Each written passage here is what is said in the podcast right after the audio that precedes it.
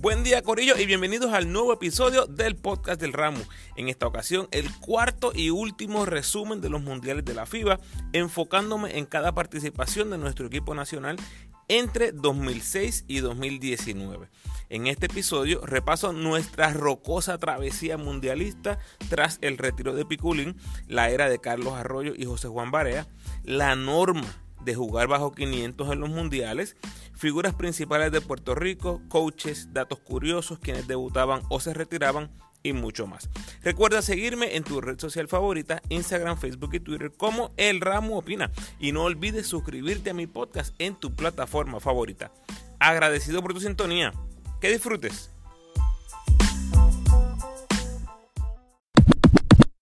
...2006 llega el Mundial a Japón. Julio Toro era el dirigente. Posiblemente algunos de ustedes recuerden la promoción boricua del torneo con el karateca Carlos Arroyo. Por algún rincón de mi casa tengo esos papeles de periódico, así que deja ver si pongo algunos cortes por ahí eh, en mis redes. Estén pendientes a eso.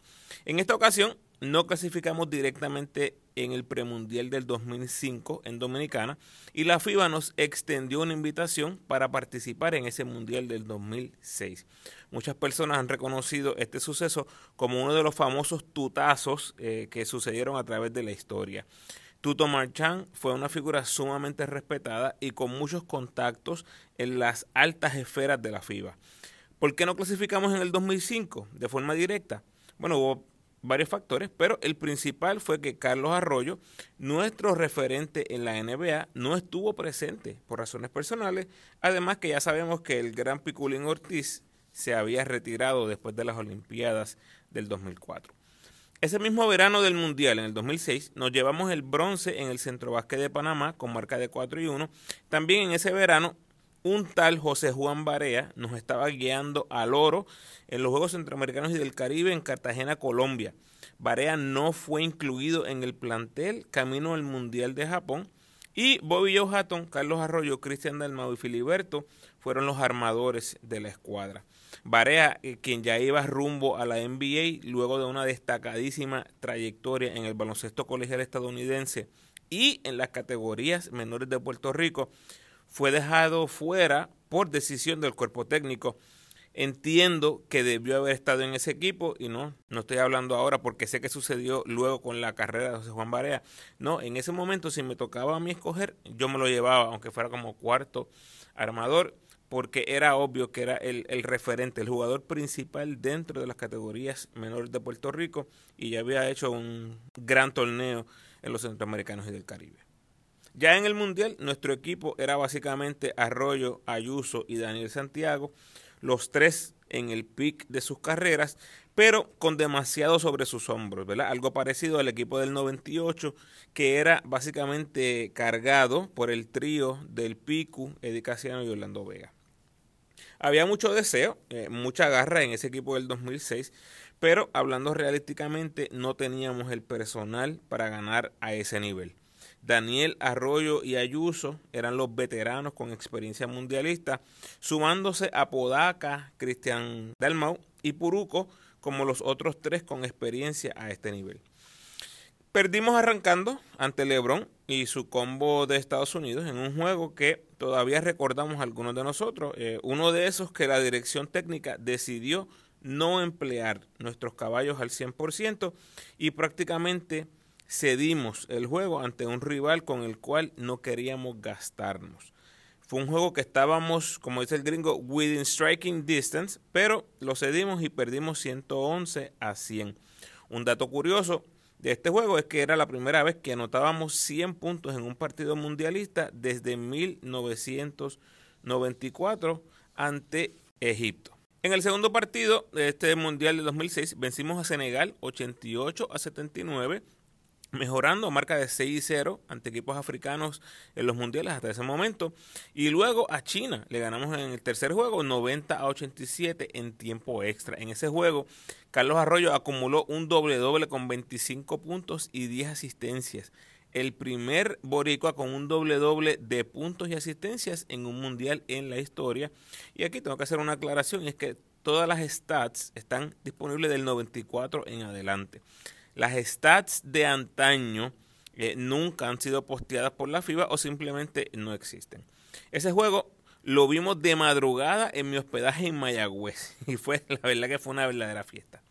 Y recuerdo muy clarito la celebración del grupo de transmisión gritando, Puerto Rico está en segunda ronda, Puerto Rico está en segunda ronda. Bueno, el resultado final fue horrible cuando terminamos perdiendo contra Eslovenia 90-82 y contra Italia 73 72, quedando eliminados en primera ronda.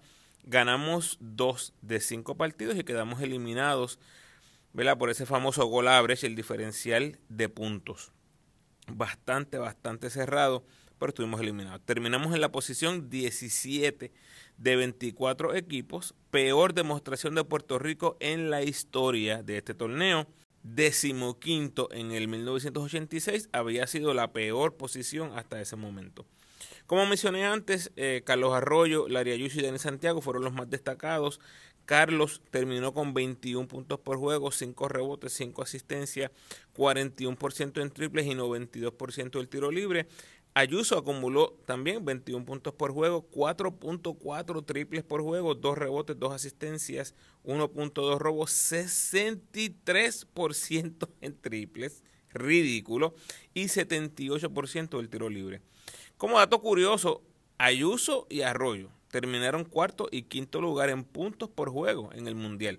Única dupla en el torneo que ambos promediaron sobre 20 puntos por juego y los otros cinco jugadores del top 7, los mejores siete anotadores de este torneo en puntos por juego fueron, escuchen esto, Yao Dirk Nowitzki, Poga Sol, Carmelo Anthony y Dwayne Wade.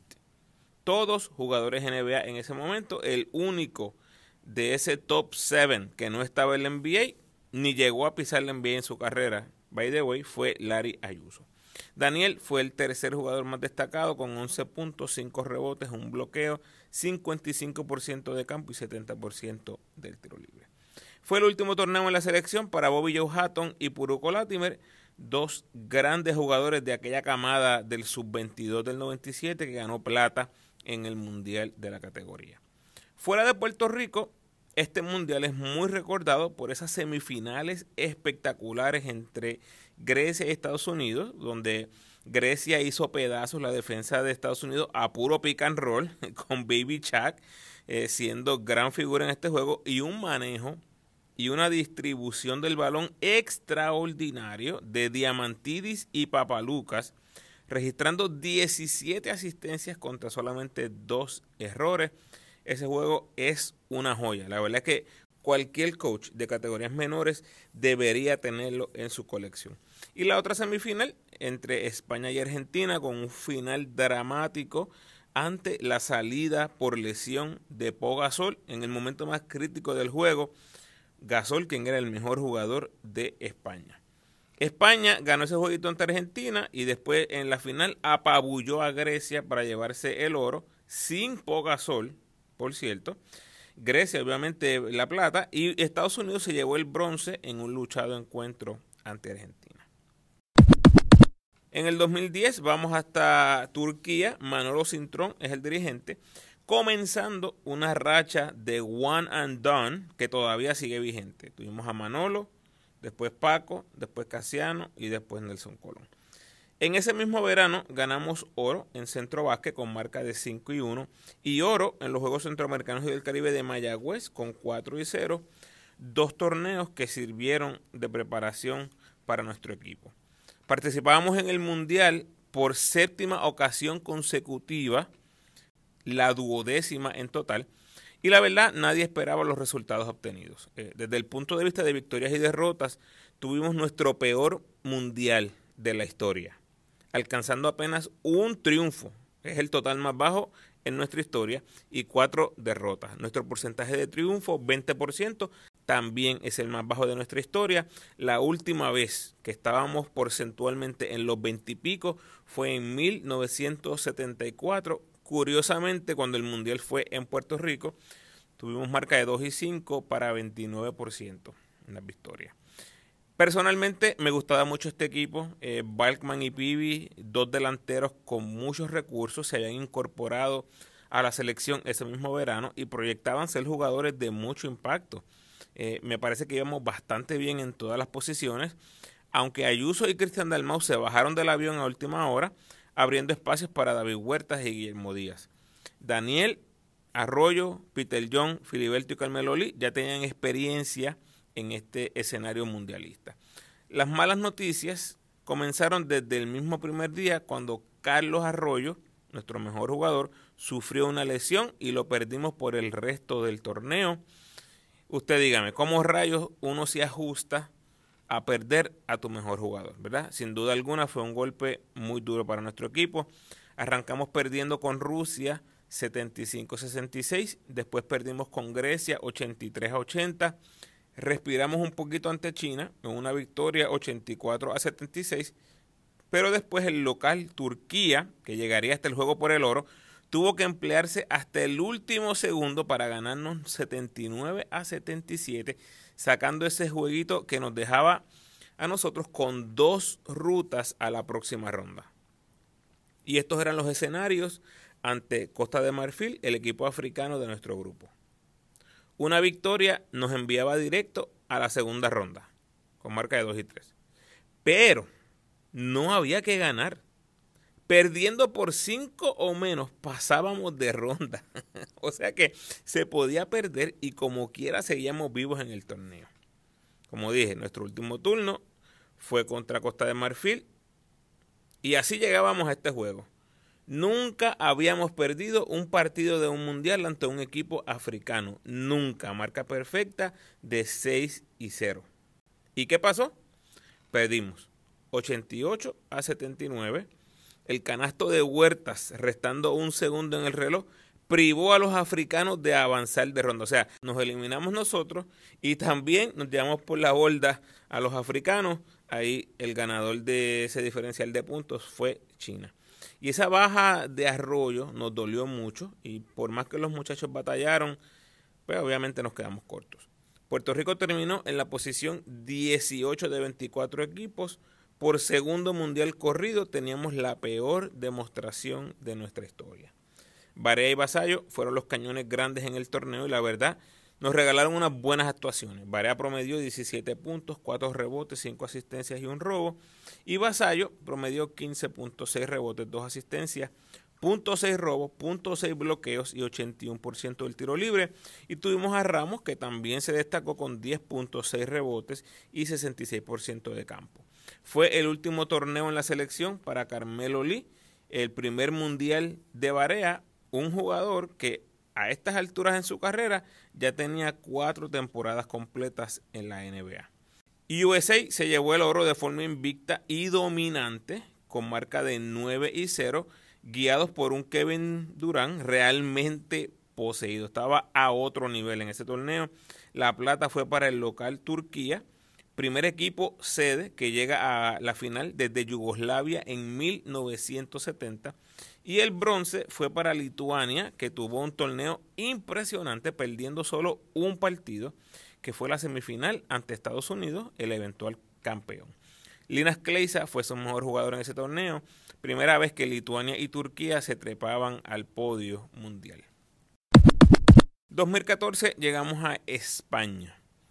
La salida inesperada de Flor Meléndez abrió paso al español Paco Olmos, que tuvo el 2013 y 2014 para ajustarse al básquetbol boricua y prepararse para lo que sería el Mundial. Flor se quedó corto de clasificar a los boricos a las Olimpiadas de Londres 2012. Tuvo dos turnos, preolímpico 2011, lo recordamos mucho por ese semifinal contra Argentina en Argentina, y el repechaje del 2012 tampoco pudo conseguir el pase en ese momento y eso dio paso a que la federación decidiera traer a uno que muchos favorecían. Paco guió a los boricos a dos platas consecutivas en el premundial 2013 y en Centrobasque 2014, ambas derrotas ante México por el oro en esos torneos pero en el Mundial no pudo hacerse justicia. Por segundo Mundial consecutivo, Puerto Rico terminaba con marca de 1 y 4 y no salía de la primera ronda, en esta ocasión cayendo al puesto decimonoveno. Y por tercer Mundial consecutivo terminábamos con la peor posición en nuestra historia. 2006 terminamos 17, 2010 18, 2014 19. En el 2006 y en el 2010, escuchen esto, nos había tocado enfrentar a un medallista en primera ronda. En el 2006 tuvimos a Estados Unidos en nuestro grupo y en el 2010 a Turquía. Pero en el 2014, ese mundial en España, ninguno de nuestros rivales de primera ronda llegaron a semifinales. Vamos al recap. Llegamos con un equipo que tenía vasta experiencia en mundiales. Tenías a Dani Santiago, Carlos Arroyo, José Juan Barea, Basayo, Huertas, Ricky y Balkman. Todos habían sufrido aquel torneo del 2010 y querían dejarlo en el pasado y escribir una nueva historia. Pero ¿qué pasó? Esto es lo que pasó. Argentina nos estrenó con una paliza de 23 puntos. La peor en un mundial en 20 años. Estados Unidos nos había ganado por 51 en el mundial del 94. Después Senegal nos venció 82 a 75. Así que un equipo africano nos vence por segunda ocasión consecutiva en un mundial. La primera fue Costa de Marfil, que les acabo de decir en el 2010. En ese partido ante Senegal salieron por lesiones Carlos Arroyo y Basayo, dos de las armas ofensivas más importantes del equipo. Después Grecia nos venció con relativa facilidad, contando con un jovencito de 19 años llamado Giannis Antetokounmpo, que en ese momento Giannis venía del banco, dicho sea de paso. Ahora no, ahora Giannis es otra cosa, MVP del NBA, campeón del NBA, y en su resumen, o sea, una pena. La verdad es una pena que no va a poder jugar en el Mundial del 2023. Luego, Barea tiró su mejor juego del torneo ante Filipinas y nos mantuvo con vida y esperanzas de avanzar gracias al apretado triunfo. Barea terminó con 30 puntos en lo que fue uno de sus mejores juegos ofensivos con la selección. Como dato curioso, era la primera vez que un boricua anotaba 30 puntos en un mundial desde que Ayuso y Daniel Santiago lo hicieran en el 2002. Barea anotó 11 tiros libres, tercera marca más alta para un boricua en un mundial, detrás de Pachín con 14 en el 59 y Evelio Dross con 12 también en el 59. Y finalmente, Croacia nos las dio de 21 puntos en el juego final de la primera ronda, dejando claro que Puerto Rico no estaba a este nivel, al menos con lo que llegamos a ese partido. Y recuerden que Arroyo y Vasallo no volvieron a pisar la cancha después del juego ante Senegal. No volvieron a jugar en el torneo y punto.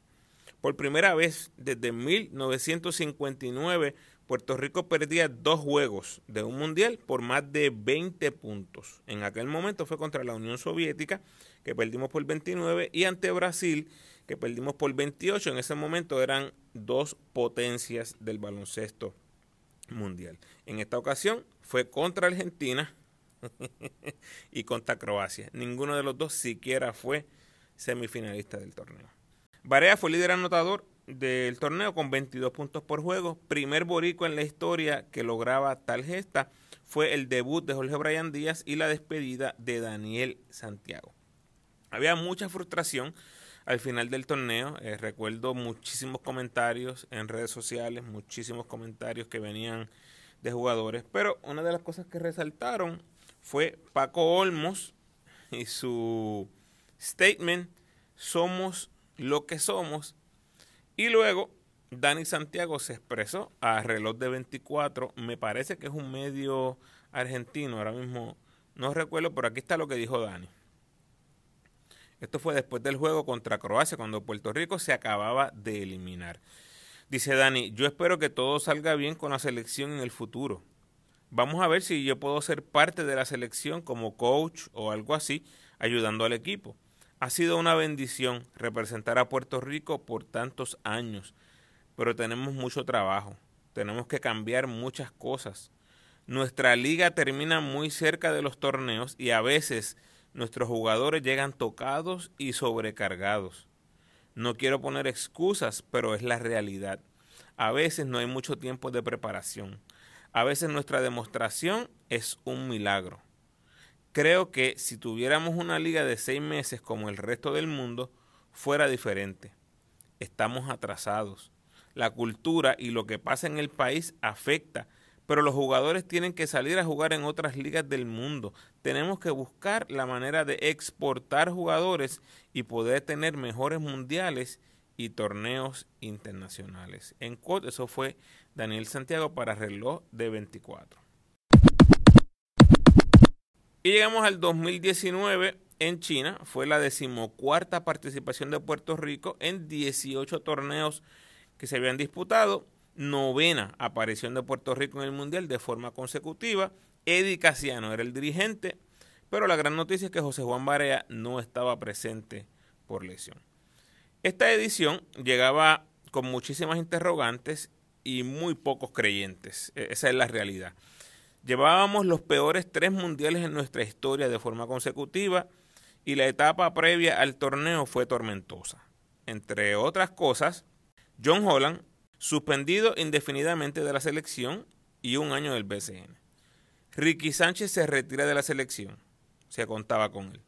Tyler Davis se baja del mundial, se contaba con él. Bajan a Carlos Rivera de la preselección y de momento, la Federación de Puerto Rico anuncia la integración oficial de Renaldo Balkman de la nada, justo antes del Mundial. Huertas y Balkman iban para su tercer Mundial con Puerto Rico y eran los claros líderes del equipo. Además tenías a Moncho, Jorge Bryan y Franklin que ya traían la experiencia del Mundial del 2014. Pero a pesar de tener estos jugadores, se hablaba más de los que no estaban que de los que estaban. Las bajas sensibles, como las de José Juan Barea, John Holland y Tyler Davis, acaparaban las noticias. Para mí, lo curioso no era tanto que tuviésemos bajas, que estos jugadores no estuvieran, es que estábamos hablando de tres inicialistas que no teníamos y yo no tengo la menor duda que los tres hubiesen estado en el cuadro inicial. Como dato curioso, era la primera vez desde el 2002 que todos los armadores del equipo nacional eran debutantes. En el 2002 fueron Carlos Arroyo, Richie y Cristian, o sea que no tenían experiencia previa en mundiales. Y en el 2019 fueron Gary Brown y Ángel Rodríguez. Isaiah Piñero era el único debutante en la selección y por primera vez desde el 2002 la FIBA achicaba los grupos de primera ronda otra vez. Así que esta vez habían solamente cuatro equipos. Por lo tanto, solo tenías tres jueguitos de primera ronda donde tenías que hacer el daño. Arrancamos con una espectacular victoria sobre Irán, 83-81. Un partido realmente dramático con un David Huertas poseído por Oscar Smith, metiendo todo lo que tiraba, guiándonos al triunfo que vino eventualmente del canasto milagroso de Javier Mojica, bien galdeado, pero que fue el canasto definitivo. Huertas terminó con 32 puntos y 13 en 19 de campo apenas el séptimo boricua en anotar 30 o más puntos en un mundial. Después no pudimos parear a los españoles que nos vencieron 73 a 63, aunque lanzaron un raquítico 13% en triples. Por Puerto Rico, Gary y Clavel se combinaron para 24 puntos, 10 asistencias y 9 rebotes.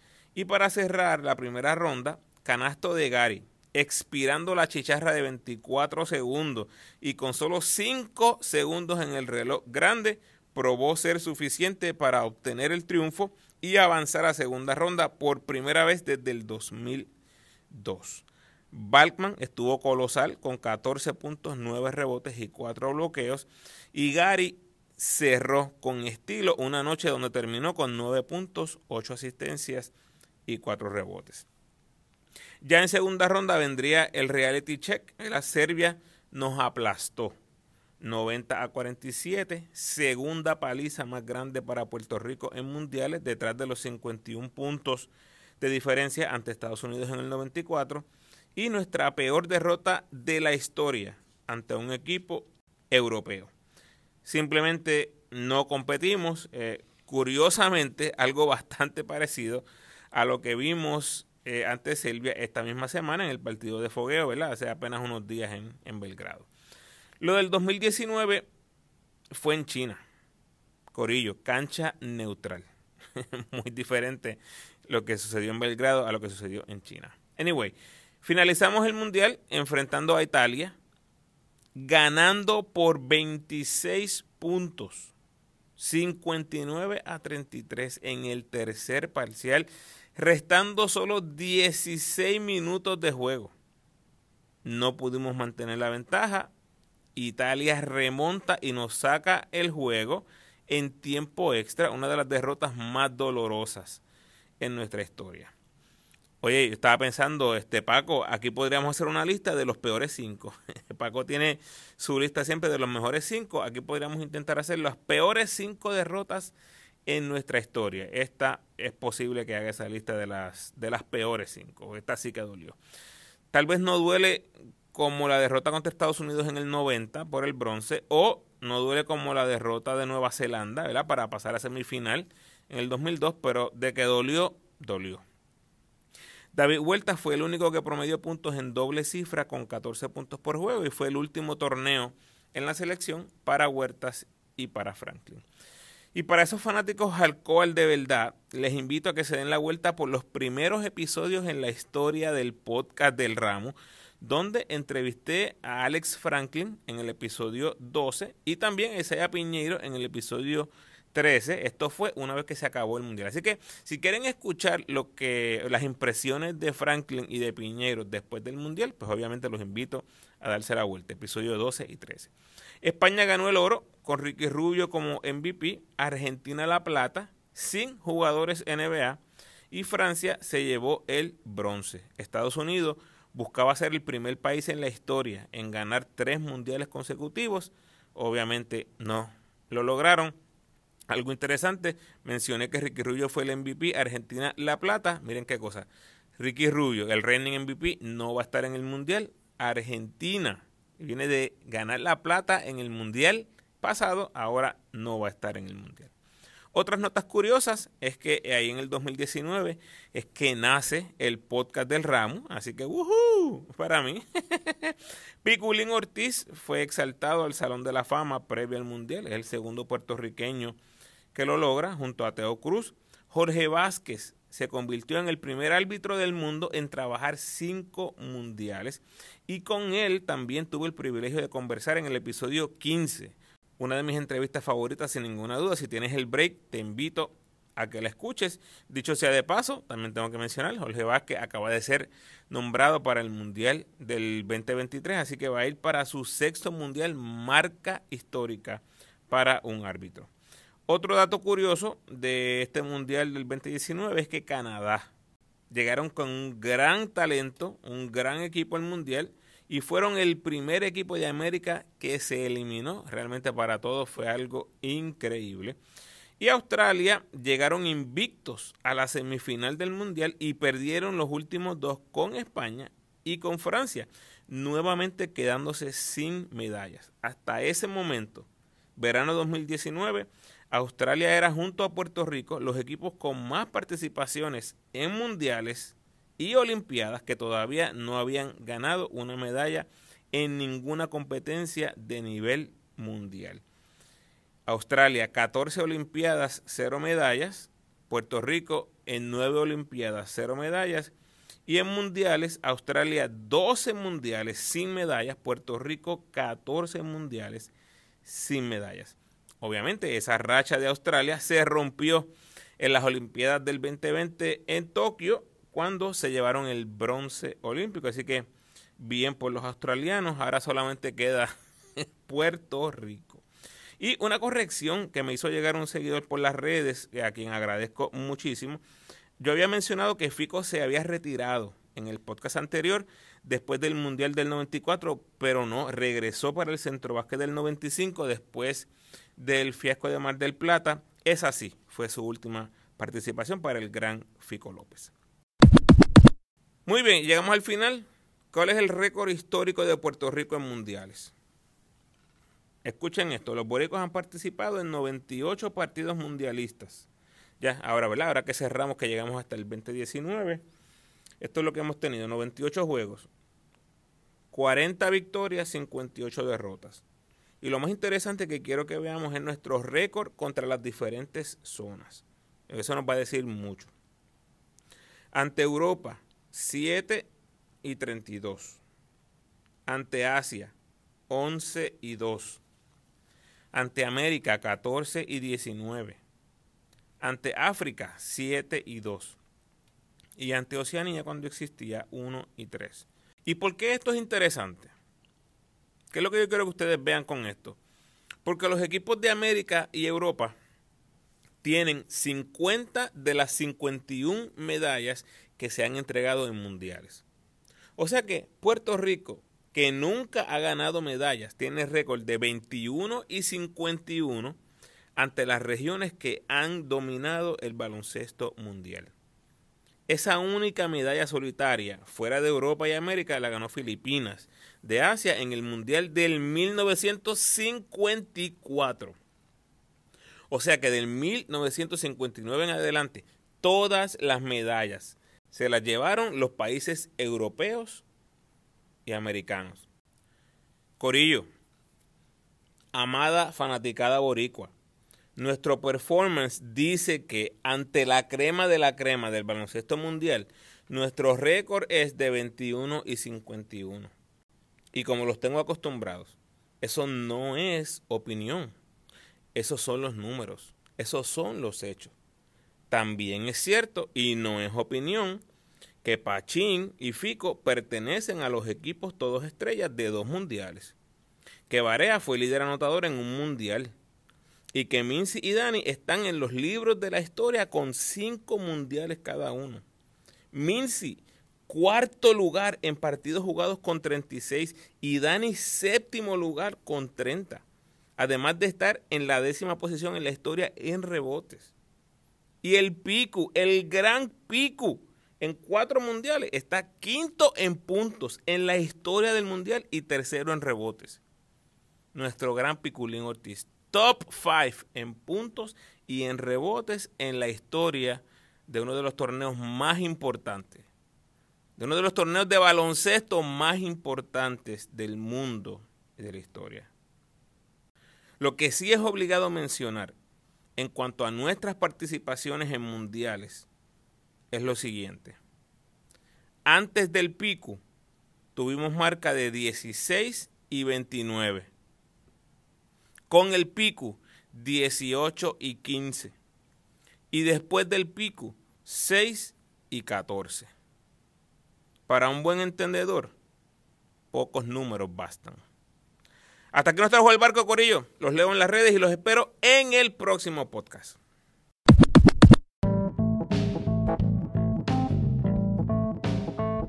Gracias por sintonizar, Corillo.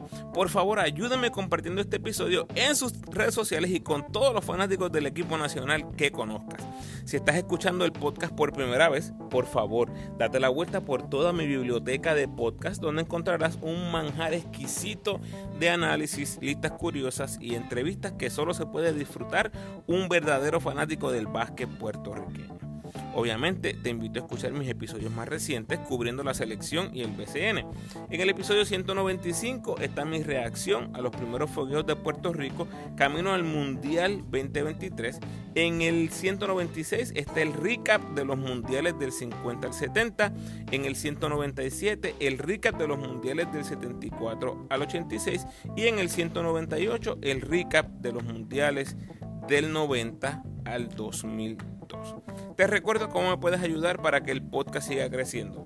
Por favor, denme la mano con el rating y el review del podcast en la plataforma donde escuches. Al correo de Spotify, por favor, ese rating de 5 estrellas. Y a los que me escuchan en Apple, tienes la oportunidad de rankear mi podcast y dejarme un review. El rating te toma 5 segunditos y el review de 30 segundos a un minuto, así que si tienes el tiempo, gracias adelantadas. Además puedes apoyar al ramo convirtiéndote en patrocinador del podcast y lo puedes hacer a través de Spotify for Podcasters con 10, 5 o un pesito al mes. Es siempre el enlace que pongo en los posts en las redes sociales, por ahí lo puedes conseguir. Como siempre te invito a que te suscribas al podcast y sígueme en tu red social favorita, Facebook, Instagram o Twitter. De nuevo, agradecido por tu sintonía.